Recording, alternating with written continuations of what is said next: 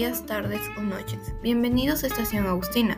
Espero estén muy bien. Mi nombre es Ariana Belén Mondragón Santa Cruz. Soy de primer año de secundaria y hoy hablaremos sobre la ciudadanía digital.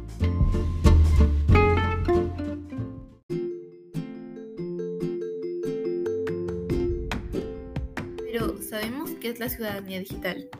La ciudadanía digital es un conjunto de habilidades que permite a los ciudadanos acceder, recuperar, comprender, evaluar, utilizar, crear y compartir información y medios en todos los formatos utilizando varias herramientas de manera crítica, ética y forma eficaz de participar, comprometerse en actividades personales, profesionales y sociales.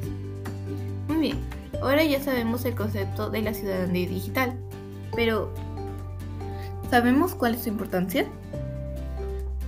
La importancia de la ciudadanía digital es que propone métodos, reglas y criterios para navegar en Internet, cosa que nos puede servir mucho en nuestra vida cotidiana, ya que gracias a la situación actual que estamos viviendo, la mayoría de personas nos hemos tenido que adaptar, estudiar y trabajar desde nuestras casas. Y esto hace que poco a poco nos estemos convirtiendo en ciudadanos digitales. Pero, ¿qué es ser ciudadanos digitales? Ser ciudadanos digitales quiere decir que sabemos aprovechar las oportunidades que ofrece la tecnología, además de saber usar responsablemente las TIC, conocer sus alcances y también sus riesgos. Algunas recomendaciones para ser unos buenos ciudadanos digitales son respetar nuestra privacidad y la de los demás.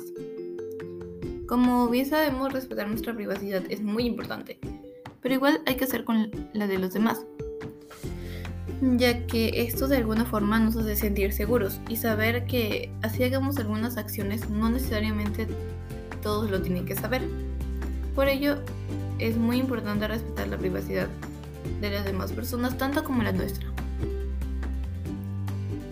Otra recomendación es pensar antes de comentar o publicar algo que puede dañar a los demás. En las diferentes redes sociales podemos comentar cosas que son ofensivas para la otra persona sin necesidad que nos hayan hecho algo. Eh, lo cual estamos ofendiendo a la persona, obviamente. E incluso podemos publicar cosas que nos parece gracioso, pero a la otra persona no. Esto puede pasar en las clases virtuales. Por ejemplo, te toman una captura de pantalla con algo gracioso que hayas hecho, pero esto lo convierte en un sticker, en un meme, etc. Lo comparten muchas veces, al final están haciendo un daño y sin necesidad de querer hacerlo. Otra recomendación también es respetar las opiniones de los demás y lo que publican.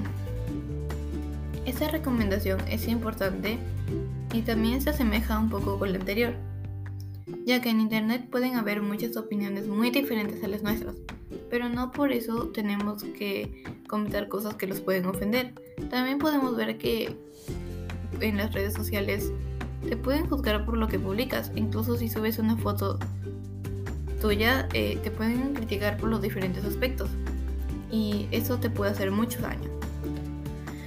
Se asemeja un poco por lo que ya dije anteriormente que tenemos que pensar muy bien antes de comentar por lo que le puede hacer un daño a la otra persona. Claro que dentro de esas recomendaciones hay muchas más, pero aquí quise recalcar las que son mucho más importantes.